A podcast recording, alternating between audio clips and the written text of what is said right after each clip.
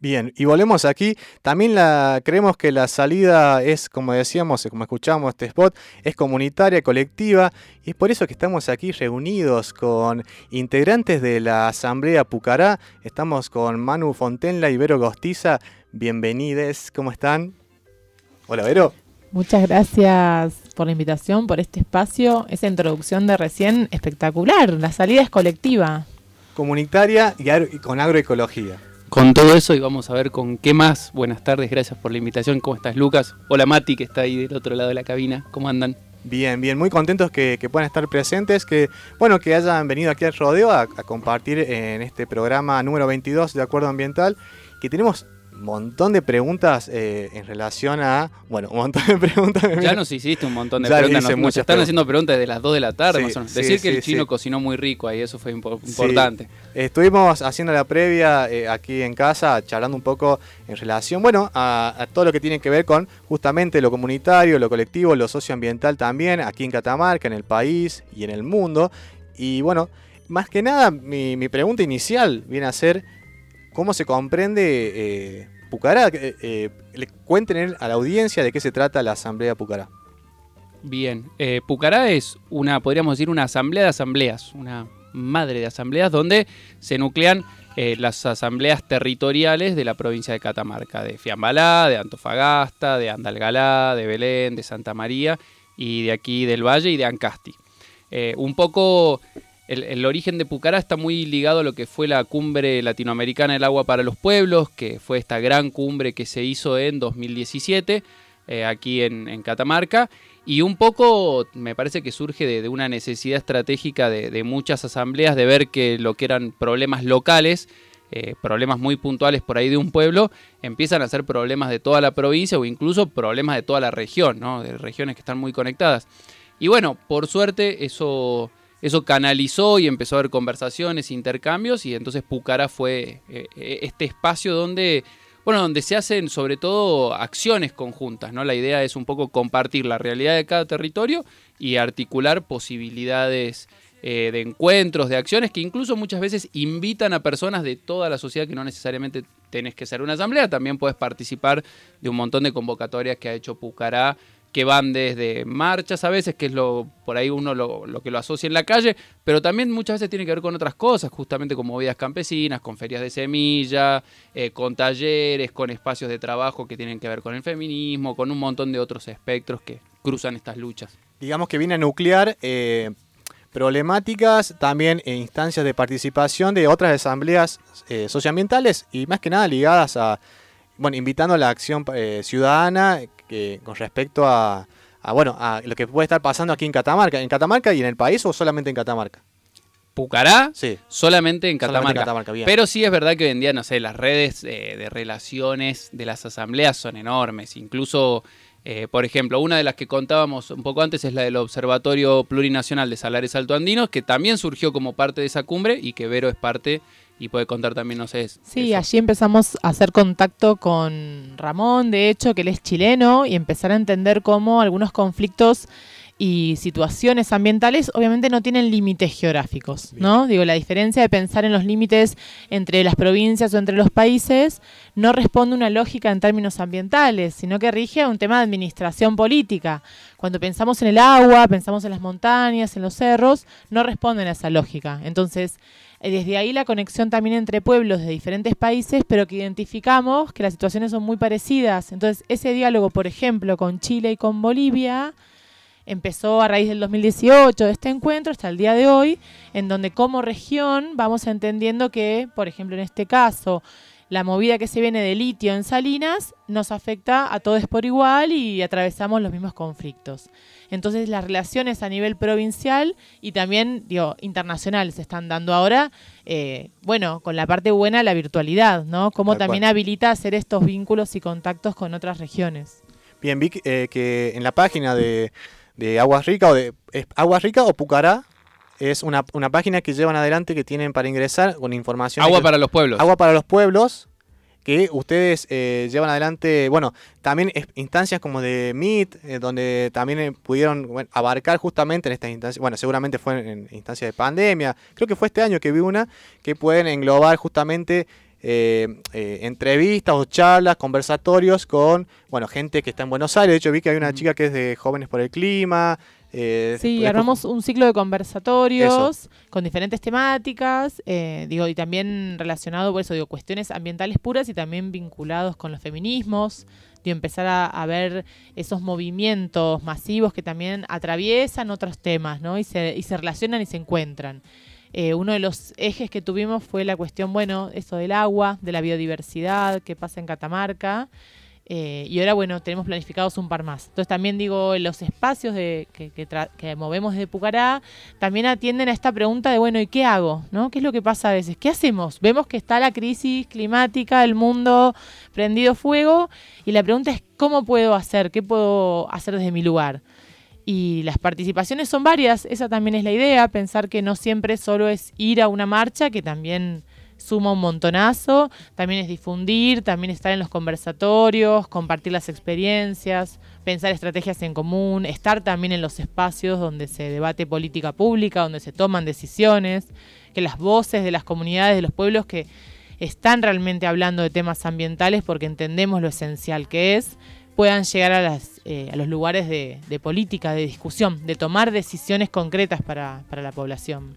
Bien, claro, yo me refería a Asamblea Pucará, la página que tienen ustedes, eh, justamente ahí donde pueden ingresar y ver eh, bueno, estas notas, justamente ahora estoy viendo algunas publicaciones que largaron en relación a, bueno, a ONGs, que ya podemos hablar en, algún momento eh, acerca de estas, de estas publicaciones que estuvieron llevando adelante. También vemos, como bien comentaba Vero, en relación a otras instancias de participación que, bueno, ubican a, diferentes, bueno, Unión de los Pueblos de la Nación de Aguita también. Ahí Manu, vos venís laburando también con, ese aspecto, bueno, en organización, sí, en, general. Sí, porque lo cierto es que la mayor parte de los proyectos que afectan el medio ambiente en Catamarca están en territorio que habitan las comunidades indígenas. Entonces, eh, por ejemplo, en, a fines de 2019 hubo una asamblea eh, muy grande y a su vez también muy linda y muy potente, donde participó la Unión de Pueblos de la Nación de Aguita, junto con integrantes de distintas asambleas, todos nucleados en Pucará, que eso fue en Antofagasta de la Sierra, en La Redonda, eh, que es como diciendo el, territorio de las comunidades que está a la vuelta del Salar del Hombre Muerto. Y sí, uno lo que ve es eso, en Santa María, en Belén, en Andalgalá, eh, en Ancasti, casi todos los territorios, digamos, donde hay proyectos que pueden afectar el agua, el aire, la montaña, los salares, etcétera, es territorio de comunidades indígenas. Que también, bueno, cuando un poco hablamos esto de, cómo vincularse, ¿no? Y de, que lo ambiental no es exclusivamente ambiental, bueno, también hoy esos conflictos tienen mucho que ver con la historia de Catamarca, con la historia de sus comunidades, de sus pueblos indígenas, que son como distintos lugares de los cuales uno empieza a vincularse a estas problemáticas, ¿no? No, hace falta que uno se declare nada, no hay que ni declararse ambientalista, ni declararse nada. Es, pero sí, no sé, uno, por ejemplo, yo desde mi lugar docente lo veo, son mucho gente que se acerca a los problemas de su localidad por el abuelo, que el abuelo puede ser que esté vinculado con los diaguitas. Bueno, entonces desde, desde muchos lugares, un poco lo que nos está pasando hoy en, todo el mundo, que es que la problemática ambiental está como en lo esencial de la vida. ¿no? Entonces, desde ese lugar te afecta a todo, le afecta a la persona que vive ahí, a la que tiene sus animales, a la que tiene su hacienda, entonces confluye. Claro, y en eso estamos de acuerdo que no hay fronteras, ¿no? Que el cerro nos puede afectar a, eh, bueno, va a ser un cerro, los puede afectar a todos por igual, al que está del otro lado del cerro como el que estamos aquí, ¿no? Es, eh, Y es que eso es, mira, ahí, hoy en día es, tan obvio en algún sentido, pero ¿se acuerdan cuando fueron los incendios del Amazonas? Sí. No, no, no hacía falta ni ser ambientalista para que te llegue esa noticia, digamos, circuló por todo el mundo. Bueno, ¿Cuál fue el impacto de eso en las comunidades de Nueva Coneta de Catamarca? Bueno, que toda la nube de humo que salió hizo que las mangas de langosta se corrieran y afectó cosechas a lo largo de todo el noroeste del país. El incendio en el Amazonas. Entonces digo, hoy en día esas conexiones de, cómo funciona el medio ambiente, hace falta, no, no, no, está ahí, palpable, digamos, ¿no? Como muy, muy cerca. La bajante del Paraná ahora. Tal cual. No, no puedes no ver esa foto y que se te ponga un poquito la piel de gallina de entender lo que, entonces sí, digamos, hoy en día hay una sensibilidad, me parece, que, que conecta todas esas cosas que están pasando. Y está bueno, bueno, en este caso, justamente eh, el trabajo que hacen ustedes, que es conectar eh, estas instancias en Catamarca, estas problemáticas en Catamarca, que por ahí vemos justamente quizá en, medios, eh, en la tele, podemos ver quizás las problemáticas que hay. Justamente, bueno, el Paraná es algo importante que nos afecta a todos como país, pero en, en ese territorio afecta seguramente más puntualmente a gente que vive ahí. Y nosotros acá en Catamarca, ¿qué nos pasa? Cómo nosotros llegamos al país comentando lo que nos pasa acá, que seguramente algo que, que muchos por ahí no confluyen en aspectos de cuál, qué es lo que está pasando. ¿no? Eso me parece que es interesante. Bueno, de hecho, hace poco estuvo se generó esta marcha en relación a, este proyecto minero en, Ancasti también, ¿no? Que, que, bueno, forma parte también de la asamblea. Ancasti por, por la vida. Ancasti por la vida. Bien, eso también me parece como muy interesante. Bueno, de hecho, yo creo que me enteré justamente por, por, estas publicaciones que llevan adelante ustedes. Nos presentamos a, marchar, a conocer también ahí, porque eso también pasó algo particular. Yo lo sentía así. Ese día, volver a marchar después de, la pandemia, ¿no? Porque hace dos años que no se movía casi nada.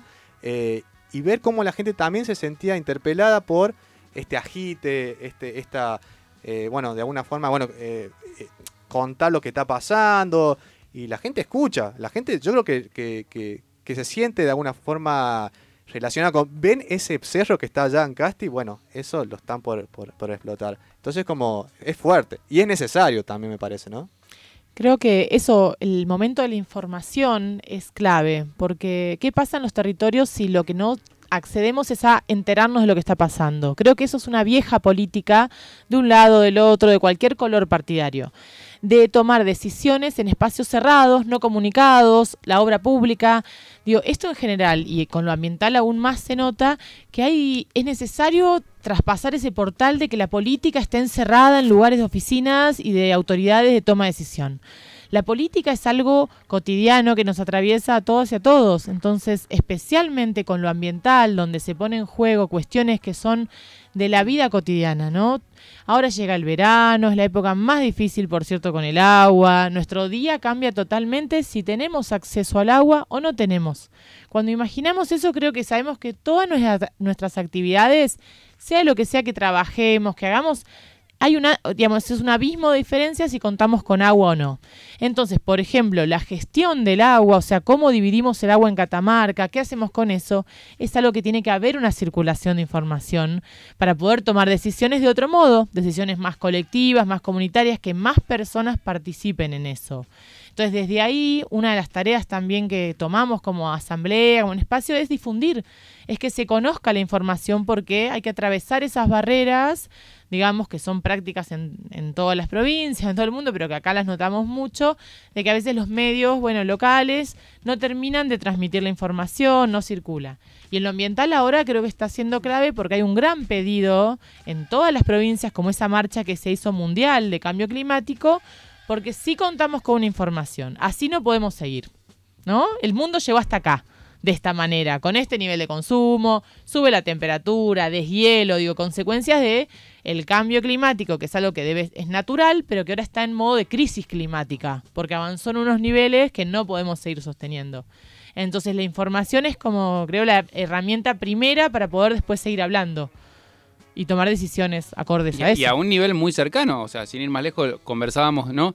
Por ejemplo, sale en el diario de ayer, se anuncia un dique para acá, para, para la herradura, acá en las juntas. Sí. ¿Qué, sabemos de ese dique, digamos? No sé, ¿cuál es la obra? ¿A quién se consultó? ¿Qué opina la gente del lugar? ¿Cuál va a ser? ¿Cómo va a afectar? Y un poco también esto que decía Vero, que, que es como súper importante, entender esto de los límites, ¿no? O sea, hay límites que son muy ficticios. Por ejemplo, em, nosotros venimos laburando mucho a lo que es Antofagasta por ejemplo, ahí pasaron cosas. Cuando, hablando de la información, cuando se difunde la primera imagen de la Vega del Trapiche muerto, ahí pasa algo. ¿No? Como que de repente toda, la, misma gente de Antofagasta dice, pero pará, ¿cómo esto era una vega? Acá era, había agua, acá había animales, acá había vida y ahora hay muerte. Y, ahí hay una pregunta. Entonces, uno empieza como a tomar conciencia y decir, bueno, esperen, a ver, si ya hicieron esto, yo quiero saber qué va a pasar con lo otro. ¿Qué va a pasar con el río de los Patos? ¿Quién me garantiza que no va a terminar esto así? Y lo mismo acá, o sea, digamos, bueno, el dique este va a traer agua para esta zona. Pero del otro lado de la puerta, ¿qué va a pasar? ¿No? Como, empezar a conectar. Y, las asambleas en eso tienen un papel súper relevante y al cual se puede integrar cualquier persona desde su lugar, porque compartir experiencias, compartir información, incluso compartir preocupaciones. E, esto de sentirse un poco en algún sentido afectado que para mí tiene como un, un, gran potencial la palabra. Es algo que te afecta, algo que te mueve, algo que te toca, algo que te, te afecta, digamos, la problemática. Entonces, muchas cosas que hay hoy en día son redes de afectados. Y que excede de alguna forma también la, el- la actitud o la actividad individual, ¿no? Porque no. Y, y de alguna forma Claro. te, te genera también como cierta sensación de, de qué hago. Eso está bueno. Digo, en algún momento eh, vamos a, ir a, a las investigaciones que estuvieron realizando ahí en, en Antofagasta. Volviendo a lo que decís, también esto de la, de la represa o estas actividades hídricas que se quieren hacer aquí en, en las juntas, es una realidad que la población se va expandiendo, se va urbanizando aquí en estas eh, zonas de rodeo y las juntas, pero está bueno y seguramente esto tiene que ver con aspectos de educación ambiental, el- la ley, o sea, perdón, lo que tiene que ver con el impacto ambiental que generan este tipo de actividades, que tienen que necesariamente tener un consenso por la sociedad o eh, evidenciado por la sociedad y que se sepa y que la gente eh, pueda participar. Como lo es, por ejemplo, bueno, este tipo de proyectos que lo veníamos viendo también en medios en relación a eh, el jardín japonés que quieren eh, realizar aquí en el rodeo, en la. Junta, cómo nos puede afectar de alguna forma a nosotros también como sociedad, en la flora y la fauna, ¿no? Todas esas instancias me parece que son súper necesarias porque vemos una carencia, en este caso de lo hídrico, que nos pasa, nos afecta a toda la provincia, pero ¿qué pasa ahí después con estas actividades que, bien, quieren tapar, es- o sea, quieren solucionar eso, pero a costa de qué, ¿no? Y está bueno que, como hablamos de la información, que se pueda... Sí, el, Eh, el ecoparque, que el, el- bueno, ecoparque entre comillas, pues todavía no sabemos qué va a ser, que va a estar al- en la cola del dique El Jumeal. Sí, También realmente no, o sea, la ciudadanía tuvo que interpelar, ir a preguntar, pedir planos, que muestren el proyecto, que cuenten qué iba a pasar. Hay gente que trabaja en turismo ahí que no sabía de qué, de qué iba el ecoparque. Digamos, es, es, incluso... hay muchas respuestas a eso, ¿no? Como, no yo trabajo en el, en el Estado, pero no sabía Claro, que eso ¿viste? estaba por realizarse, como... Incluso, ni, mira, ni, ni siquiera si querés desde un lugar de suspicacia. Confiemos en que la gente quiera hacer buenos proyectos. Suponete que el, que el proyecto del dique es buenísimo, incluso desde ese lugar. Pero no puede haber una, una distancia tan grande de la gente que va a ser eh, eh, afectada directamente por esos proyectos. Indistintamente que, que tiene que ver un poco con el sistema de político que tiene ciertas ideas de superioridad sobre el común de la gente, como diciendo esta idea de nosotros somos los que sabemos y tomamos las Claro. decisiones. Y creo que eso también tiene que ver mucho con las crisis planetarias, la crisis ambiental, con la crisis de representación política. La gente quiere empezar a tomar parte de sus decisiones en la vida. Como que, como basta de que decían por nosotros. Por eso viejo. hay algo de esa idea representativa de política que también creo que está cayendo. Digo, todo bien con las instancias electorales, de votación. Por lo pronto la democracia pareciera ser dentro de las formas posibles la mejor forma, podríamos decir. Podríamos decir. Ahora, sí hay un reclamo a nivel mundial de quiero una participación real y directa en la toma de decisión. Si van a, Mm. digo, en el dique que están poniendo cerca de mi casa, en el puente que hicieron cual. en Valle Viejo. Y no solo en realidad esto es una idea, en realidad sería una obligación, esto es una obligación del Estado. Digo, no es solo una propuesta de forma de mejorar. En realidad en este caso, en, en todos estos casos están incumpliendo con obligaciones que tienen. No es una elección que el pueblo participe, es una obligación en realidad. Cada vez que hay una obra que en términos ambientales puede generar un impacto, por más que es pequeño que sea. Ni hablar cuando son obras mega obras, mega proyectos a niveles grandes de extractivismo que generan grandes impactos e impactos en muchas áreas, en lo social, en lo ambiental, lo económico, la biodiversidad. Eh, entonces, desde el proyecto más pequeño y mejor intencionado, que de hecho hasta puede ser lo mejor para el pueblo, pero desde eso a lo más peligroso, en cada proyecto tenemos el derecho a tener una intervención y participación directa. Clarísimo. Bueno, estamos ah, eh, conversando aquí en los estudios de FM Ambato con Vero Gostiza, ella es abogada, eh, y estamos también eh, conversando con Manu Fontenla. Manu es filósofo, podemos decirlo así. ¿Es la palabra filósofo? Sí, el- sí. el- es el un poco. filósofo te gusta. Es un poco pomposa, pero sí, uno suele decir docente. Pero- Pero, después de que salió Merlí al aire, Listo, eh, ahí como la podemos remontar un poco más. Porque antes, antes si vos decías. Muy raro, muy raro. Es visto. raro, ¿Y bueno. qué haces, viste? Y sos filósofo y qué haces? Claro, pero la- además la gente pensaba que era medio un embole. ¿De qué Entonces trabaja? Nadie quiere entrevistar a un filósofo, porque piensa que es abstracto y aburrido. Entonces hoy tenemos un poco más de posibilidad. Gracias a Merlí, gracias a, a- a la, a la- a los No, gracias bueno, a, a nuestro Darío Z también, hay que decirlo, la, también. a la divulgación. Una de las cosas que hablamos, yo creo en la divulgación, ¿eh? me parece que Clarísimo. es un espacio muy copado de la filosofía. Y que la filosofía también en la, en la pandemia tuvo un, un auge muy importante en cómo sostener eh, esta incertidumbre, ¿no? Sí, de hecho, sí, lo sigue tremendo. teniendo en la actualidad, ¿no? Es, es- es muy interesante. Y, y me animaría a decir algo también, que es que el arte también. El arte. El arte fue un refugio en la pandemia. Sí. Eh, desde muchos lugares, desde reconectar con la música, con la actividad. Eh, el arte, si querés, no profesional, pero gente que se puso a pintar, gente que se puso a escribir. Me parece que algo tendríamos que volver a recuperar de todo que pasó la pandemia y ya despasó, ¿no? Como que ya se fue.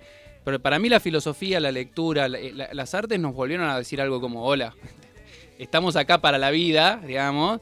Eh, me parece que ahí estuvo bueno eso. Y el encuentro también con la naturaleza, eso es interesante. Bien. Ayer eh, se, hizo- se realizó en, en el Espacio Cultural Ramona, se realizó un encuentro de, de huerta que íbamos a estar charlando con Nati Sentinelli seguramente en breve nomás para que nos cuente en relación a esto, cómo esas instancias también como de, reflejarse con, bueno, o aproximarse con la naturaleza, con la huerta, o con diferentes instancias de, sembrar, etcétera, nos, también nos, de alguna forma nos, eh, nos acompaña en todos estos momentos súper interesantes, así que eh, ya estaremos en breve charlando con Nati Sentinelli. También eh, estaremos en comunicación con Jero, Jero Fuyana, él forma parte de Friday for Future, lo dije bien, no sé, Sí, pero sí, pasa. la triple F es eh, complicada, es- traicionera. es una organización que se gesta en el año 2019 con, bueno, eh, eh, que, toma como principal referente a Greta Thunberg, que es una joven sueca que llevó adelante,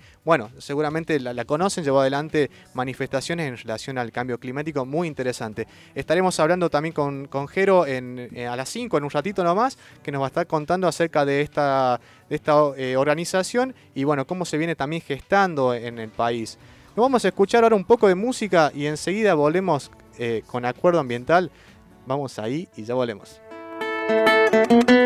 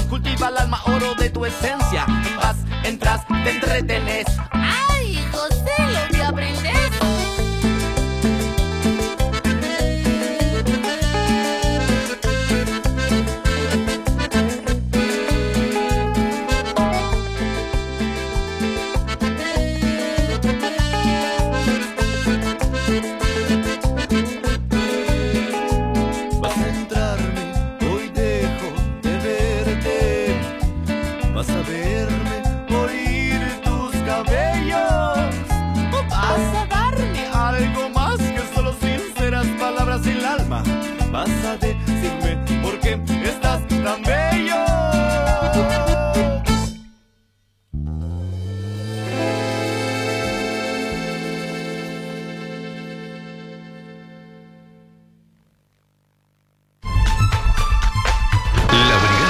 Acuerdo Ambiental Radio. Acuerdo Ambiental Radio. Acuerdo Ambiental Radio. Acuerdo Ambiental. Acuerdo Ambiental Radio.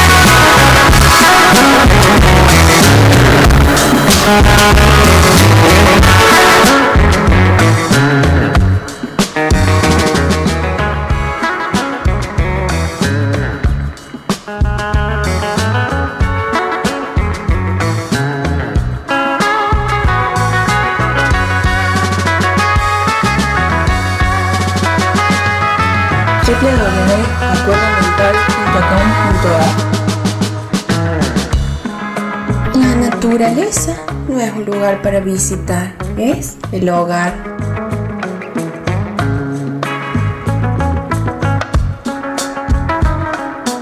Acuerdo ambiental.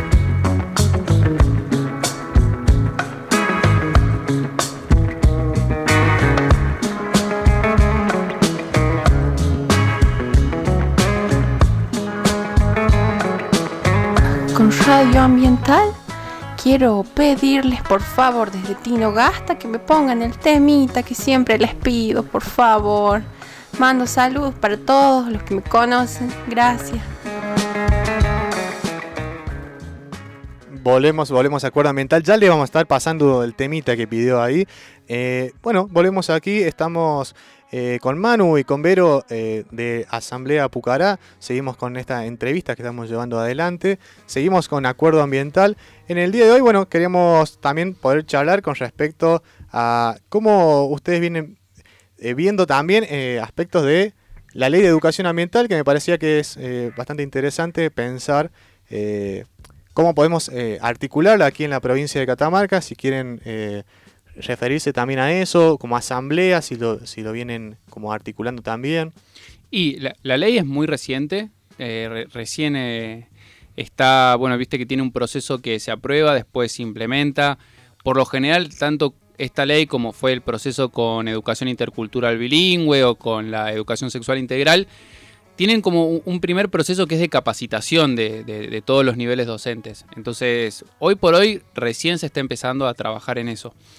Sin embargo, bueno, hay, eh, co- co- como toda la ley, ¿no? Después acá la, la- la abogada me mira. eh, tiene un espectro de aplicación que puede ser, eh, que, que- que fluctúa mucho, digamos. Sí. O sea, por ejemplo, en Catamarca, eh, lo que fue la, la educación intercultural bilingüe, tardó muchísimo, te diría, si no le, me equivoco, casi siete años en implementarse. Entonces, bueno, o sea, digamos, ¿qué, qué puede decir uno? Que la ley está buenísima, que realmente, ah, si no sé, hay docentes eh, de cualquier eh, nivel educativo escuchando, entren a la página, está llena de materiales pedagógicos, de un montón de, de data, tiene, está enfocada desde los problemas urbanos, desde los problemas territoriales, desde los problemas del agua, de los problemas del reciclaje, o sea, la ley está buenísima. Y realmente está, está muy piola para empezar a trabajarla. Lo que sí, bueno, hay que generar las condiciones, em- empezar. Y me parece también muy interesante que lleva una apuesta también de, género, ¿no? De intergénero y de eh, interculturalidades que me parece eh, sumamente interesante. Cuando leí la ley me llamó mucho la atención como algo, eh, bueno, si bien es- decimos que es reciente porque se aprobó este año, que es súper interesante, está buena esta invitación a, a- leerla, a la, ley, y bueno, reconocer como instancias que son eh, claves para empezar a comprenderlas desde ahora y que se pueden empezar a articular en toda la sociedad. Bueno, está la, la ley Yolanda, que también de algún aspecto viene a, promover que eh, los funcionarios empiecen a, a tomar medidas y, culturizarse, por decirlo así, o formarse en aspectos de ambientales que nos parece sumamente clave, que son los que toman las decisiones, podemos decir así, o los que llevan adelante eh, organizaciones, o que llevan adelante de alguna forma la toma de decisiones que el pueblo de alguna forma eh, también vota, ¿no? Entonces, cómo estas personas pueden llegar a, interpelarse por este tipo de leyes y este tipo de educaciones para hacer una buena eh, formación y hacer una buena toma de decisiones para que, para no, voy a decirlo así, no echan moco en, instancias de, eh, de proyectos más que nada, decir, bueno, estas, estas represas eh, hídricas o estos eh, parques ecológicos, esto, cómo impacta en la sociedad en sí. Sí, lo que tienen eh, eh, este tipo de ley que para mí es, un plus y a su vez una dificultad es que son leyes integrales. Todas, como vos decís, enfocan el problema desde la interculturalidad, el género. Ahora, ¿qué pasa?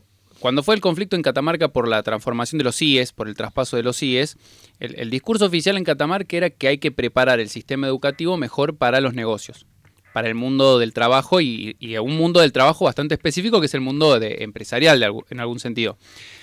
Bueno, ese tipo de, promoción de la educación que está muy ligada a lo que fue la ley de educación superior del menemismo, ¿choca con estas nuevas leyes? Y en algún punto sí. Entonces, en el mundo de, digamos, de, de la ley, sobre todo en el mundo de las políticas educativas, hay mucha, mucha confrontación interna en términos de lo que se propone. Y bueno, un poco hay que ver eso. En Catamarca hoy en día el diagnóstico es que las mineras, por ejemplo, in- tienen una injerencia en las escuelas. Claro. Eso pasa, eso no, no, no, no, es- no estoy- no estamos diciendo ningún secreto, digamos. Lo, lo puede ver cualquier persona que esté en una escuela porque eso, digamos... Y lo suben el propio gobierno en las redes sociales. sí, sí, digo, no, es algo no, que es está público. como blanqueado y público. Entonces, bueno, de- de- desde ese lugar sí tenemos un montón de, de- de- de escollos que solucionar antes de poder empezar a hablar de medio ambiente en las escuelas. Y bueno, y ahí se, se- se verá. Lo que sí creo, y, me parece que est- esta pista está buena, la página que, que tiene toda la información sobre la ley de educación ambiental da muchas herramientas para que uno pueda empezar a trabajarlo desde lugares muy cercanos.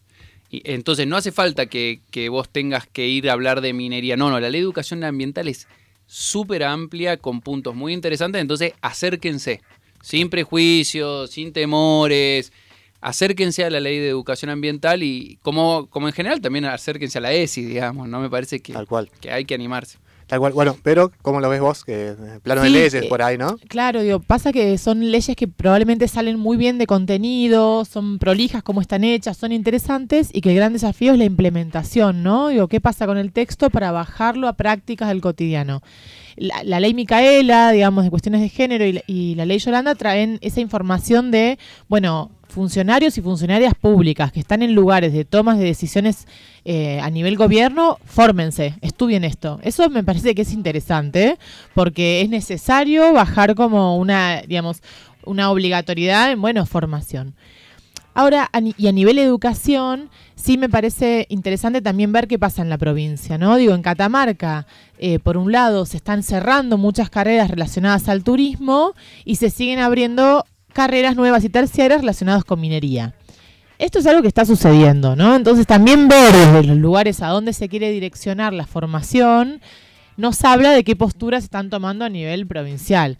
También lo, que hablaba recién Manu, digo, las empresas cuentan con, con dinero, con recursos para también hacer eh, digo, convenios en escuelas. Entonces, lo que ahí sucede es que nos llega solo un lado de la información. Esto también e- es para tener en cuenta y creo que ahí lo- los profes, las profes tienen un rol súper importante en poder transmitir estas, ideas, que lo ambiental está en todos los aspectos. eh, y bueno, hay herramientas ya disponibles para implementar en el aula. Así que eso está como de acceso. Y, volvemos un poco también a, a lo que decíamos antes. Muchas veces en los pueblos la gente quiere decidir qué va a estudiar y qué va a trabajar. No puede haber esa, esa, esa- política tan vertical, eh, en algún punto tan autoritaria, de decir, bueno, nosotros vamos a decidir qué se enseña en todo el territorio de la provincia. Bueno, no, claramente no, porque por, por ahí quieren haber otras cosas. Y este, de hecho, digamos, la, el hacha grande siempre cae sobre las humanidades. Eh, como dato anecdótico, pero no tan anecdótico, una de las cosas que quiso hacer el gobierno de Macri fue sacar filosofía de los secundarios. No sé si, se- si ustedes se acuerdan de eso, pero fue muy significativo porque, bueno, claramente nosotros eh, dijimos, ¿cómo? Y sí, en su, en su esquema de, de materias curriculares no, no necesitábamos filosofía, se podía sacar. Filosofía y arte también era un Sí. aspecto, ¿no? Sí, sí. Me, me acuerdo. Por eso digo, entonces, está bien, hoy en día ya, no se plantea, me parece, con esa torpeza, pero en el fondo hay una, un problema que es que quién decide qué va a estudiar cada pueblo. Y acá volvemos de nuevo a las cuestiones de federalismo, de representación. No es lo mismo la capital, el Valle de Catamarca, que no es lo mismo San Fernando que, Belén. Y en Belén pueden querer estudiar otras cosas. Y justamente tienen que ver también estos aspectos, por decirlo así, eh, de capital simbólico que tienen que ver con eh, cómo las mineras, en este caso, en diferentes territorios, también abarcan lo que es, qué sé yo, recursos para educación. eh, qué sé yo, libros, material, educativos, eh, cuadernos, etcétera, y que ya va llevando, orientándote para algún aspecto de formación que seguramente va linkeado hacia donde ellos, eh, en su toma de decisiones de empresas, estamos hablando de empresas transnacionales, ¿no?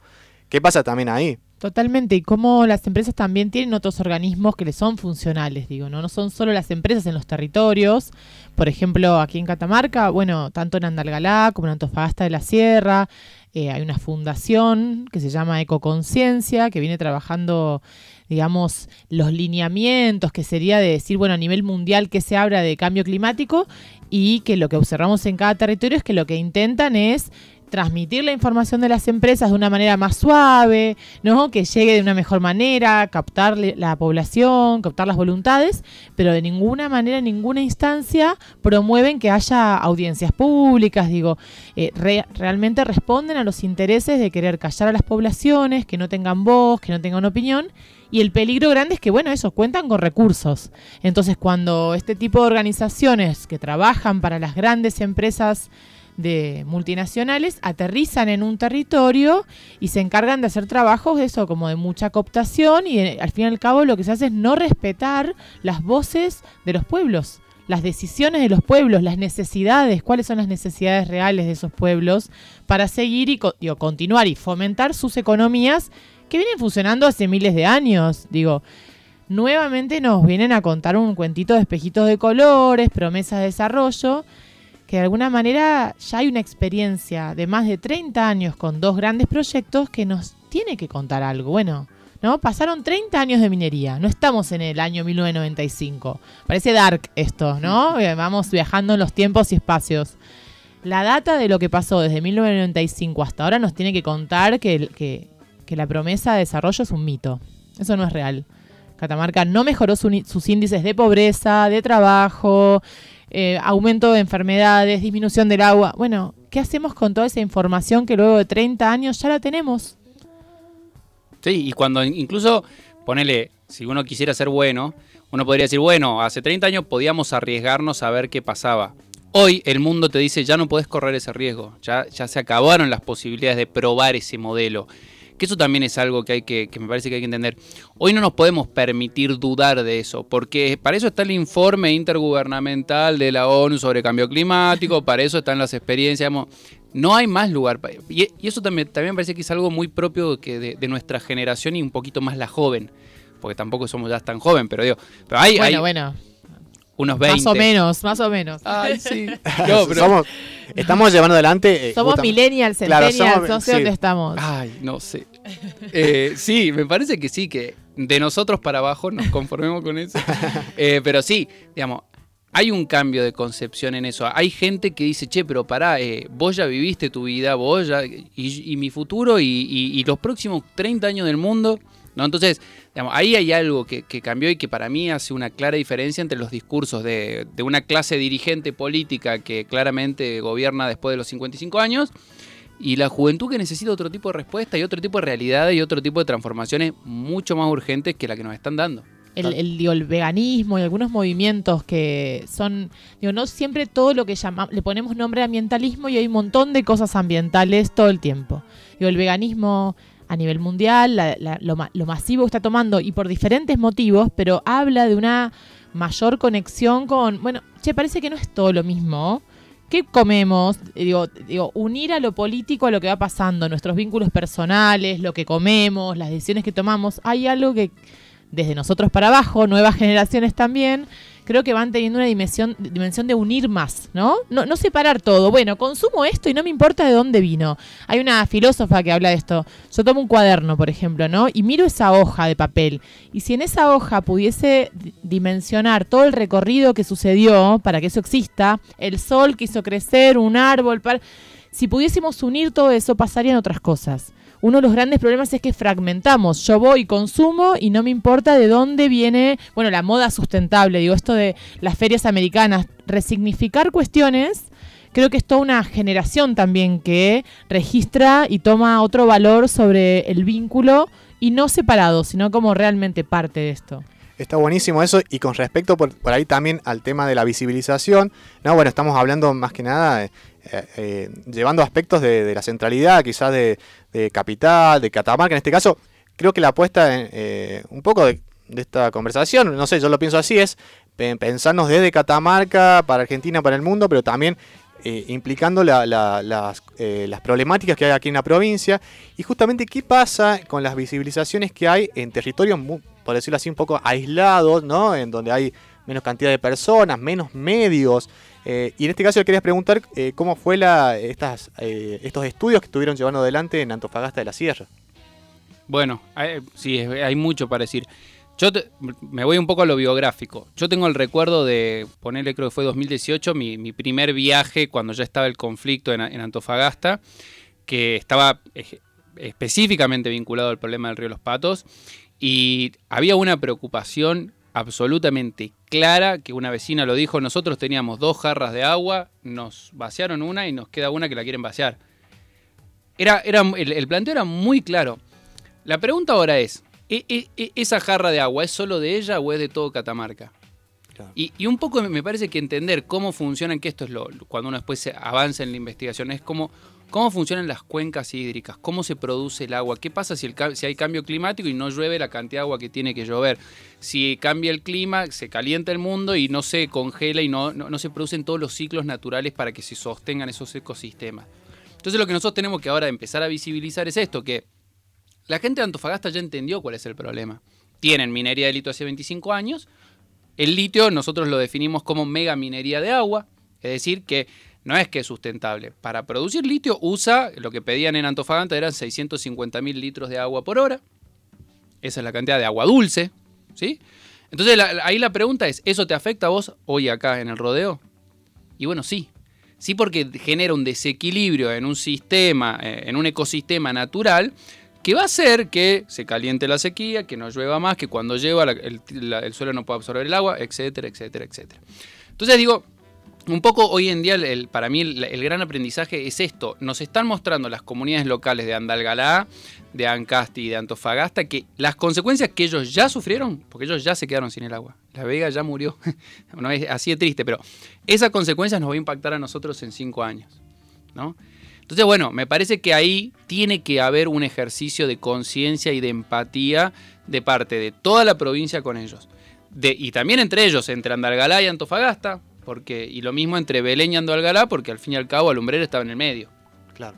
¿no? Y en este caso sabemos que es algo que eh, este recurso no se puede revertir, entonces como que es algo que justamente Argentina viene a hacer, o este plan estratégico político de tomar recursos, de, en este caso del litio, que es, están, vemos que por diferentes lados, bueno, me- mencionamos, ¿no? Antofagasta, Ancasti, como que hay un- un- algo como más eh, apuntando directamente a estos territorios, como extraer ese tipo de minerales que causan efectos en, en el agua, en el territorio, y que, ¿qué hacemos? Ah, Hay con un dato que, que a veces, como viste, cuando uno se mete con las cosas técnicas cuesta, pero Sí. esto charlábamos que, que Levero lo, sabe y lo explica mejor, pero el tema del agua fósil.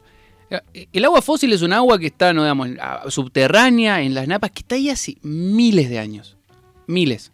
Entonces, es como que vos pensabas que nosotros venimos, ya nos sacamos todo el agua de la superficie. Sacamos la de las napas. Y ahora estamos yendo por el agua fósil, digamos. Es un nivel de depredación de un recurso vital que casi que no entendemos. Y seguimos como insistiendo en que no, pero no, no pasa nada, le metamos para adelante. Que El, total, negaci- el negacionismo. claro, más abajo debe haber más agua. Claro.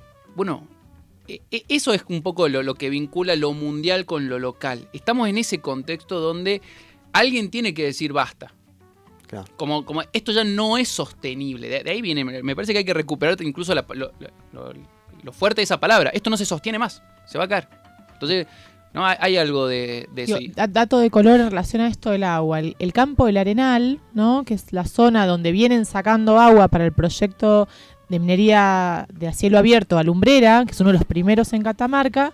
Digo, en los años 95 y 97 empiezan estos dos grandes proyectos. Uno de litio en Antofagasta de la Sierra y el de minería de oro, plata, cobre y 60 minerales más en, en Belén, que es minera lumbrera hace varios años ya que están sacando agua fósil en el campo del Arenal, porque a otros niveles ya se la gastó y se la tomó, esto es agua dulce, eh, que, y el agua fósil data de más de 400 años en esa zona. Esto explicado por una doctora en biología, digo, hay un montón de producción de información científica, porque también hay todo un mito, ¿no? De, Sí, bueno, sí. y los ambientalistas que no tienen base científica. Bueno, bueno, lamentamos decirles que sí tenemos.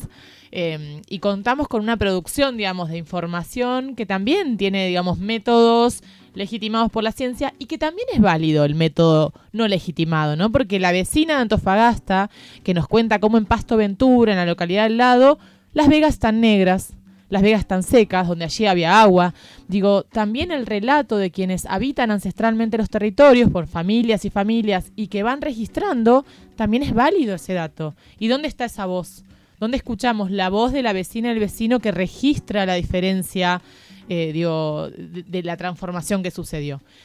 Y en esto del, del basta, ¿cuándo decimos basta? Pues ya tenemos daño ambiental en Catamarca, ¿no? No estamos en un estadio donde estamos probando qué pasa.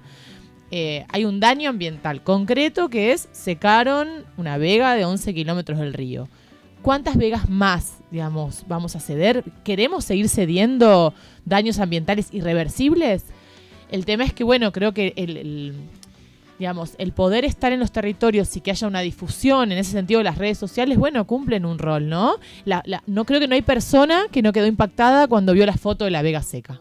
Sí, y de hecho la estrategia, un poco volviendo a esto, lo de las, eh, las ONG, esta ecoconciencia, que son las que trabajan para las empresas, eh, por ejemplo, el discurso de- del gobierno pasó primero de negar lo del trapiche, después lo tuvieron que asumir, tuvieron que explicarlo, y ahora tienen un, proyecto con 122 mil comillas, vamos a decirlo, de restauración de la vega.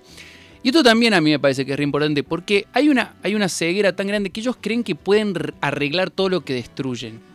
Eso también es el capitalismo y también son las empresas. No es como decir, no, no, no se hagan problema porque tenemos más tecnología que con, la, con mayor tecnología vamos a solucionar estos problemas.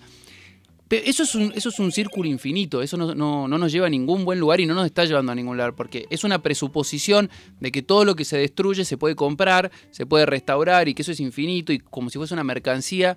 Y lo que te están mostrando muchísimos científicos a lo largo de todo el mundo, pero en serio, es que no. Que hay cosas que hay que... Por eso, por, por eso muchas veces las palabras también hay que volver a esto, ¿no? Es vital, un recurso vital, es un, es un bien común, eso no se puede volver a comprar. Tal cual, tal cual. Y también tiene que ver con esto, bueno, volviendo a esta disputa de sentido, también como nosotros, eh, bueno, usando también micrófonos, poniendo, en este caso ustedes que llevan adelante investigación en estos territorios, pudiendo comprobar cómo le afecta eh, a las personas que viven ahí eh, y que de alguna forma se contrapone los intereses de una persona que trabaja en la agricultura en estos territorios, que basa su vida en, en- tipo de, bueno, de, extracción también de sales, etcétera, y con la agricultura, agricultura escasa que puede haber también en esos territorios, contraponiéndose también con empresas como Livent, que es la que trabaja, ahí una empresa estadounidense que lleva adelante este tipo de extracciones en, en Antofagasta de las Sierras. ¿Cómo, eh, a ver, cómo se entiende esta disputa de sentidos cuando vemos que a su vez hay otras fundaciones y otras empresas que están haciendo lobby constantemente para que esto funcione. Y a nosotros y a los ambientalistas acusándolos de antidesarrollistas a su vez. Es como totalmente o sea nos llevan a un aspecto de eh, ocultar este tipo de informaciones y bueno en este caso lo, lo vemos como evidente la necesidad de y se nota eh, eh, en este caso el aspecto de trabajo que vienen haciendo para poder conocer cómo vive la persona ahí. Eh, hay un documental me parece no que acerca del litio eh, en nombre del litio En nombre del litio, sí, Sí. que está filmado en Jujuy, en Salinas Porque Grandes. estas cuestiones son similares y relacionadas con tanto como Salta como Jujuy, ¿no? Allá también están las comunidades indígenas que vienen haciendo, bueno, una defensa del territorio. Ellos tienen mucho trabajo también de la extracción artesanal del de la sal. claro Ese es como, digamos, la, el trabajo originario en estos territorios. Y también eh, en la página de YouTube de Agua Pucará hay algunos videos de algunos viajes que hicimos, algunos compilados y también hay un material ahí para acceder. Y bueno, en las redes sociales, ya que estamos, lo pasamos ahora, en Facebook y en Instagram, que es Agua Pucará. Bien, perfecto. Ahí pueden entrar, eh, enterarse de todas estas informaciones que bueno, van actualizando eh, aquí los compañeros de Asamblea Pucará y pueden, bueno, también de alguna forma, si quieren eh, participar en la Asamblea, es posible, como, como en este caso. Alguien que, por ejemplo, está interesado en compartir acerca o llevar adelante un tipo de investigación. en- encontrarse con ustedes para, no sé, aportar algún aspecto, redes sociales, puede a, ser. a etcétera. nuestras redes llegan mensajes todo el tiempo, todo el tiempo de gente que está investigando problemáticas, gente que está haciendo documentales, gente que, no sé, abogados, cineastas, eh, incluso compañeros de otras asambleas, docentes, por ejemplo, hace poco nos pasó que al final yo terminé haciendo una actividad con una profe de un, eh, de un instituto de formación docente de La Matanza, porque sus estudiantes querían hacer una, una problemática sobre el litio, escribieron al Facebook de Pucará, nos pusimos en contacto, hicimos una entrevista y hicimos, terminamos haciendo una actividad con, con un profesorado de La Matanza. O sea, en ese sentido, digamos, vínculos ahí para lo que quieran consultar. Después, si uno quiere tener una participación eh, incluso más constante, mejor todavía, bienvenido sea. Y esos son procesos súper personales, digamos. cual. Cada uno va conectando desde su propio lugar, según su historia familiar, su historia biográfica, y eso es. También está bueno que no solo proponemos, digamos, una, una cuestión sobre el ambiente, también tiene que ver como nosotros como personas, digamos, sí. Hay algo cuando vos empezás a vincularte con estos territorios que cambian, vos- a vos te debe pasar la manera en que mirás la montaña, la manera en que te relacionás con el río, empezás a generar algo en tu vida afectiva con el entorno. Tal cual. Y eso está buenísimo. Hay mucha gente que se acerca desde ese lugar. Eh, por ahí desde un cariño inmenso a, a tu tierra, a tu lugar. Y eso es a veces mucho más movilizador que la conciencia de la crisis climática mundial. Entonces, sí, eso es, está ahí. Es para que cada uno venga a compartir, a vincularse, a construir desde ese lugar. Interesante. Están las, las, digo, las asambleas por cada territorio, que tal vez ahí hay digamos, propuestas para cada espacio territorial, decir, bueno, en Belén el sábado a la tarde hay una asamblea o una actividad de feria de música, digo, después probablemente en redes sociales pueden ver, eh, digamos, cada, cada asamblea territorial. Y a nivel Pucará también, bueno, lo que nos viene pasando es esto, es que hay un montón de formas de, participar y de estar y, digamos, compartir la difusión. Eh, bueno, el último tiempo y relacionado con Antofagasta, también estamos participando en, la, en el debate digamos, nacional de la ley de humedales Eh, que también en su momento Catamarca no estaba representado, ¿no? No estaba la voz de Catamarca. ¿Y qué? ¿Porque no hay humedales en Catamarca? No. El imaginario siempre nos lleva, bueno, al pastizal, al carpincho, que ahora es la forma más conocida de humedal. Pero acá tenemos humedales de altura. Hay una cantidad de, de salares que son humedales de altura. Y en la discusión, digamos, nacional, que está costando que salga esa ley porque hay muchos intereses, que sería, digamos, declarar zonas protegidas los humedales porque son reservas de agua, son lugares que necesitamos cuidar especialmente pensando en el agua del futuro. Y bueno, empezamos a participar también desde Pucará en la instancia nacional, de, aportar la información, de estar en las mesas. Digo, y esto también creo que es, por eso digo, la, voz de Catamarca para adentro, a nivel cada territorio, cómo participar, y también desde Catamarca para el resto de los lugares, que se conozca, digamos, qué es lo que está pasando. Clarísimo. Es muy interesante también eh, con respecto a esto de también de cómo van tejiendo redes. Me parece que, está, que es, es un aspecto que, bueno, seguramente también eh, la capacidad que tienen las redes sociales, eh, la tecnología, el uso de la tecnología, poder eh, generar notas con gente de otros lados. En este caso nos comentaba con respecto a una actividad con gente de La Matanza, parece muy bueno, porque también va generando vínculos con para que se comprenda de esto que decíamos, qué es lo que pasa aquí en Catamarca. Les invito que eh, me aguarden un ratito más, que, que estén, sigan compartiendo aquí en Acuerdo Ambiental. Eh, seguimos charlando con Maru, con Maru y con Manu. No Bueno, nos sacás más de no acá, nos vos no sabés a- dónde a- te metiste. a Manu y claro, a- estamos atrincherados. Ya están acá súper atrincherados. eh, estamos por cargar el segundo eh, termo de, de agua para seguir tomando mates.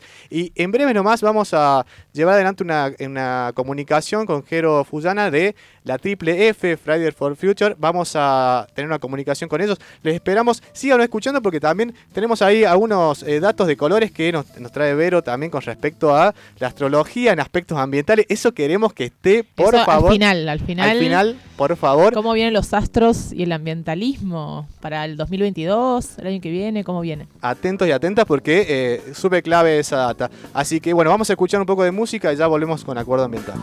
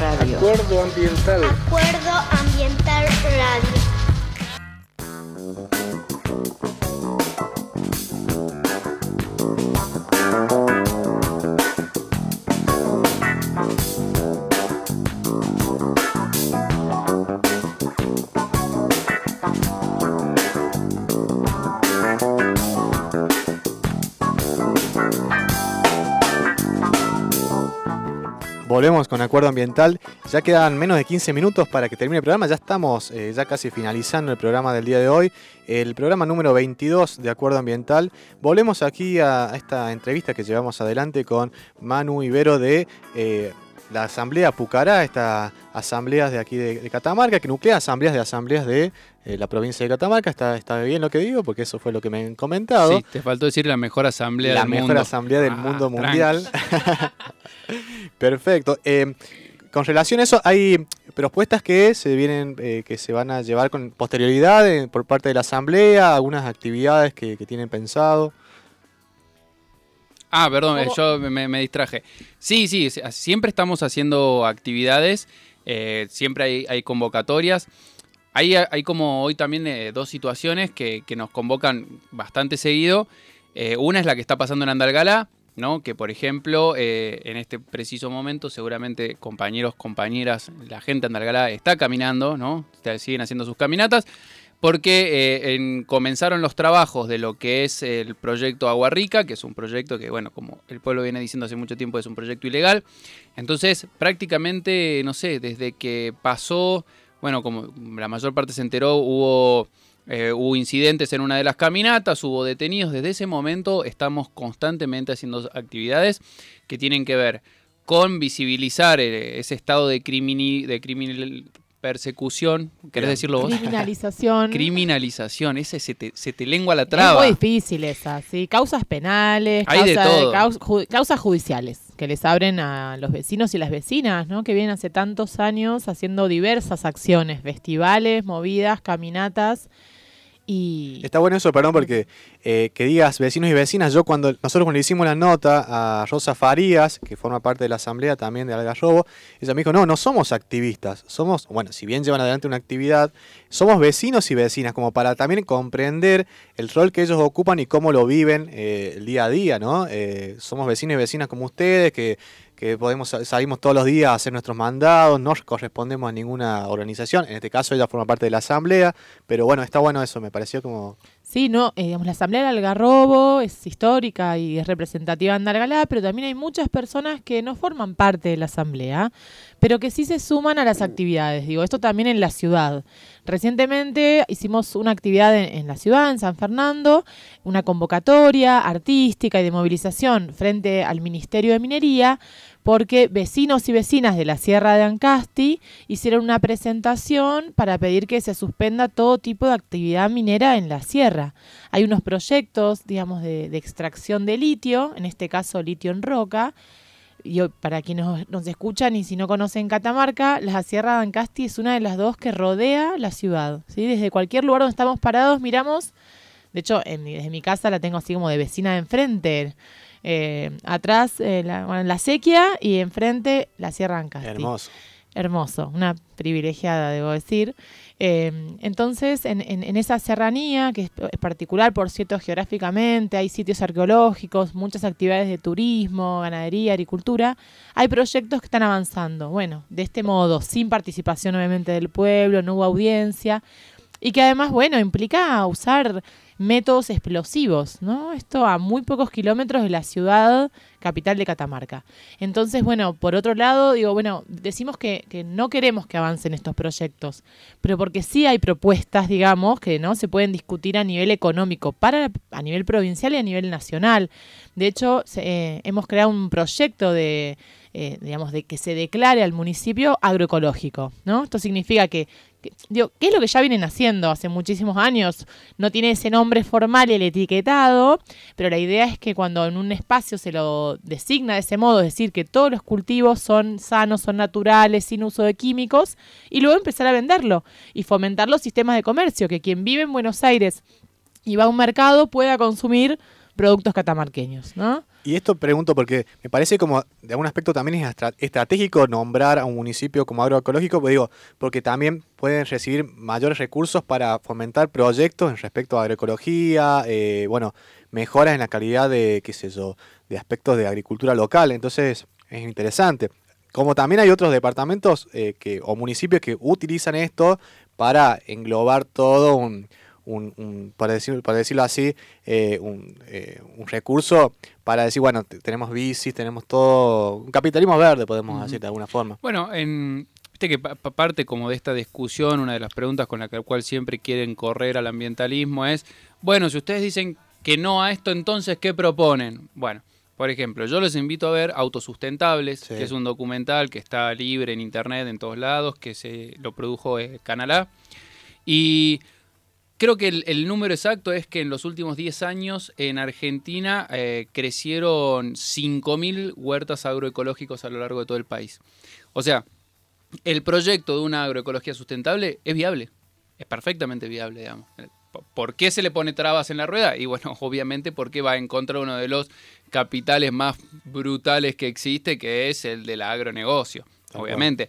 Pero digo, cada una de estas microexperiencias que uno dice, bueno, pero un municipio en Ancasti, sí, con un municipio en Ancasti lo sumas a los otros 5.000 municipios agroecológicos del país y tenés la posibilidad de cambiar un sistema de producción de alimentos tóxico por uno sano. Entonces, sí, suma un montón cada una de estas experiencias. Tal cual es súper interesante eso y bueno, en, en buena hora que se pueda llevar adelante. Y desde la Asamblea, eh, Ancasti por la Vida, vienen como impulsando eso, ¿no? Claro, se hizo, digo, Ancasti tiene una ordenanza que es una ley, pero es a nivel municipio, que de hecho protege a la sierra de los proyectos de megaminería. Esa ordenanza está vigente. Pero digamos, para sumar a eso también, se trabajó durante el 2019 con, junto a vecinos y vecinas y también integrantes de la Asamblea Ancasti por la Vida y se armó este proyecto de ley que estamos esperando que se mueva un poco a nivel, digamos, legislativo para que la puedan, digamos, votar y la, la, la- conviertan en la ordenanza. ¿En qué instancia está? En proyecto. La hemos presentado eh, y de hecho, bueno, hay un interés porque, digamos, trabajamos territorialmente haciendo un relevamiento, digamos, esto. ¿Qué actividades productivas hay en la sierra? Porque también esa es la información que es necesaria circular, ¿no? Conocer cuáles son los proyectos de trabajo y de forma de vida que son sostenibles, que son sustentables y que son la verdadera respuesta a todas estas cuestiones, porque digo, no es un mito. Esa, esa también es la idea, ¿no? Pues bueno, ¿qué ha- cómo, ¿y cómo vivimos sin...? Bueno, hay formas de vida y que ya hay experiencias que son las que podemos ir incorporando. Y que nos dimos cuenta que las experiencias masivas, esto de todo lo que es gigante, un megaproyecto que explota la montaña, o mil millones de hectáreas destinadas con químicos a la soja, el agro y ahora lo- los productos, de, el proyecto de las granjas porcinas, Sí. todo eso es lo mismo, digamos, ¿no? Es una es querer sostener una forma de vida que trajo una, una pandemia. No sé, cuando decíamos, bueno, queremos volver a nuestra vida normal. Bueno, no, no- ojalá no volvamos a la prepandemia y podamos hacer algo más interesante de una forma de vida más acorde a lo que necesitamos realmente, al agua, al alimento. Digo, ¿qué es lo que necesitamos realmente? Y bueno, creo que en ese sentido y astrológicamente también. Ah, pensaron que no, pero sí. Acá me están mirando con unas caras de lo dice o no lo dice. Obvio que sí. Estábamos esperando este momento. Porque todo está interrelacionado. Eh, desde 2018 al 2025 estamos en un proceso, cuando hablamos de tránsitos planetarios, es esto, cómo se están moviendo los planetas y cómo nos refleja eso, qué información nos trae. La luna, por ejemplo, aumenta las mareas. Cuando hay luna llena, la marea crece, aumenta, con lo cual es innegable nuestro vínculo con los planetas. En estos siete años, 2018-2025, estamos con Urano en Tauro. Muy breve, pero ¿qué trae esa data? Urano es como el planeta que viene en un rayo láser y cambia las cosas. Es como, bueno, hay una estructura que no va más. Y lo taurino, en términos generales, habla de los cuerpos, de los territorios, de la alimentación. Bueno, tenemos recientemente una, digamos, una sanción por aborto legal en Chile, en México. Digo, se está discutiendo qué pasa con los vínculos de las mujeres y sus cuerpos y cómo podemos decidir sobre eso, el Estado hasta dónde se puede meter y hasta dónde no, qué comemos, el veganismo. Digo, hay un vínculo con, con la tierra, con los cuerpos, con la alimentación y cómo vamos a cuidar y valorar eso. Con lo cual son años, eh, tiro así, hasta el 2025 es como el auge para pensar en políticas públicas, en leyes, y surgen estos movimientos porque estamos revalorizando cuestiones de, la tierra y darle otro valor que los últimos años, bueno, no le estábamos dando.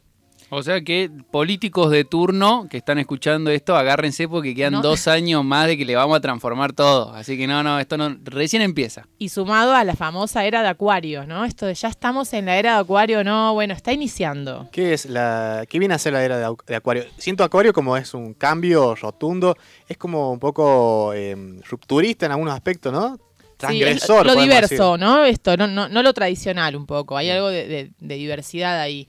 Eh, la, digamos, la generación de lo virtual. Esto de, bueno, las videollamadas. Esto se instala. Esto va- digo, hay una idea que queda la virtualidad, todo lo que es la conexión y lo comunitario.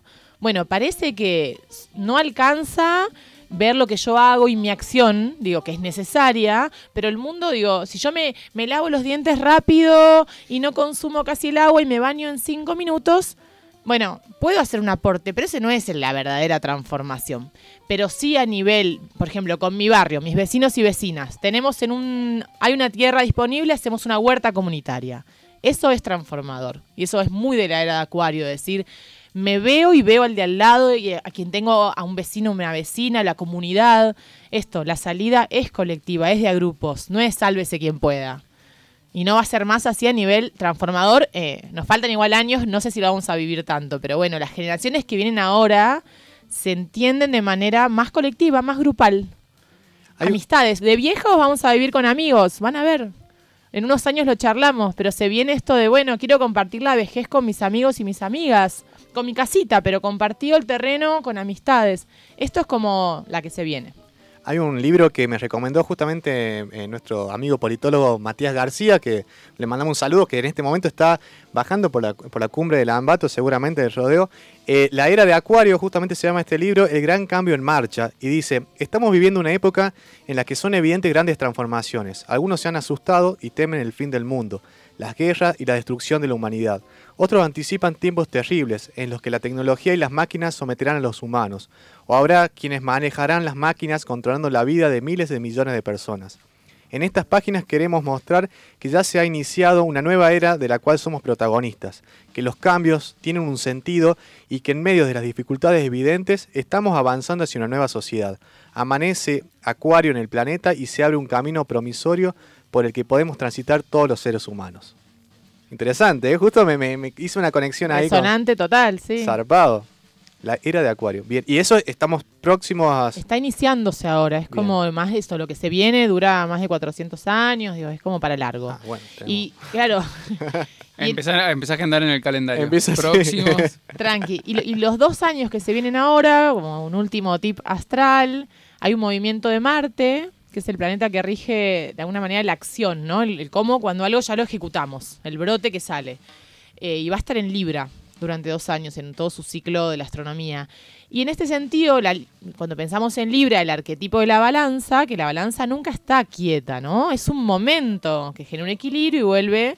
Entonces buscamos algo más también conciliatorio con esa energía.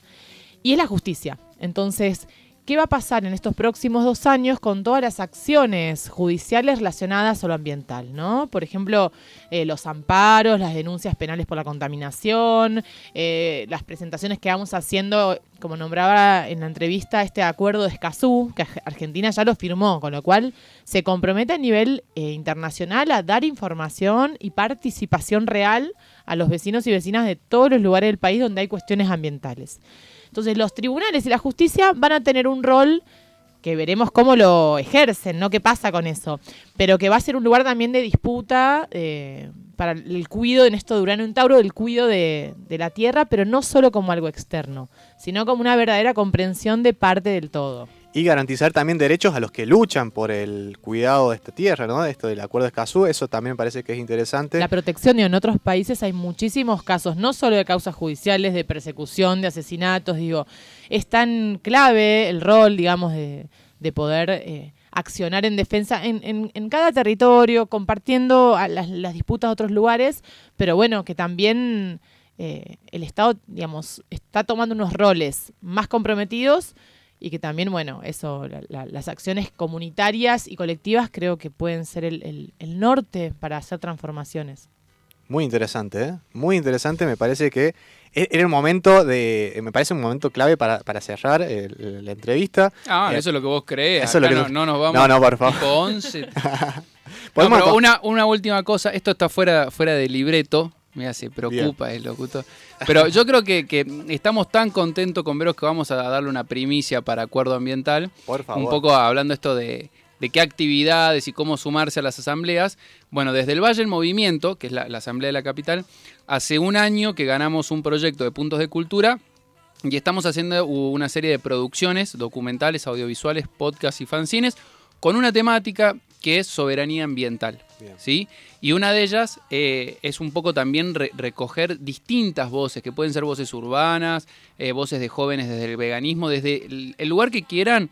Si les interesa sumar su voz, si les interesa participar, si les gustaría decir algo de lo que están pensando sobre estos temas, están las redes eh, El Valle en Movimiento en Instagram, Agua Pucará también, nos pueden escribir, nos pueden contactar y sumarse a esta producción que estamos haciendo, que ya está casi en su final, porque realmente vinimos trabajando desde el principio de año, pero que todavía nos quedan uno o dos meses de producción y que chochísimos de la vida de que se sume gente a, contarnos cómo está pensando, eh, ni siquiera la soberanía, cómo está pensando lo ambiental. Así que abierta la invitación para que, quienes quieran sumarse lo hagan.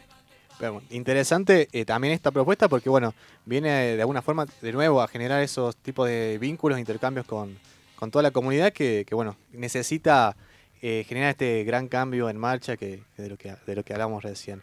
Bueno, eh, les agradezco mucho, Vero y Manu, por, por estar presente aquí, por haber acompañadome también en este programa del día de hoy, a nuestro querido amigo y, y director, productor técnico aquí, eh, Matías Reynoso, que está del otro lado metiendo la mejor onda para que, para que salga todo esto en vivo. Eh, agradecemos también a Jero, que, a Jero Fullana, que nos estuvo acompañando con esta nota que le llevamos adelante. Y bueno, este fue el programa número 22 de Acuerdo Ambiental. Eh, nos vamos escuchando Sumo. Parece que es la propuesta de escuchar Sumo. Eh, sí, sí, diga, fuerte. Nos vamos escuchando DVD. ¿Quieren decir algo antes? Muchas gracias, claro, le hemos pasado bárbaro. Buena música, buena comida, charlitas interesantes, un poco de astrología. Domingo ideal. Gracias por el espacio. Gracias a ustedes, la mejor onda. Y eh, lo estamos viendo el próximo domingo eh, a las 16 horas en Acuerdo Ambiental. Un abrazo grande y que disfruten eh, de este domingo. The the. You know to really look good. You know you feel alright. Look out to the disco on that Saturday night. You know you really look good. You know you feel alright.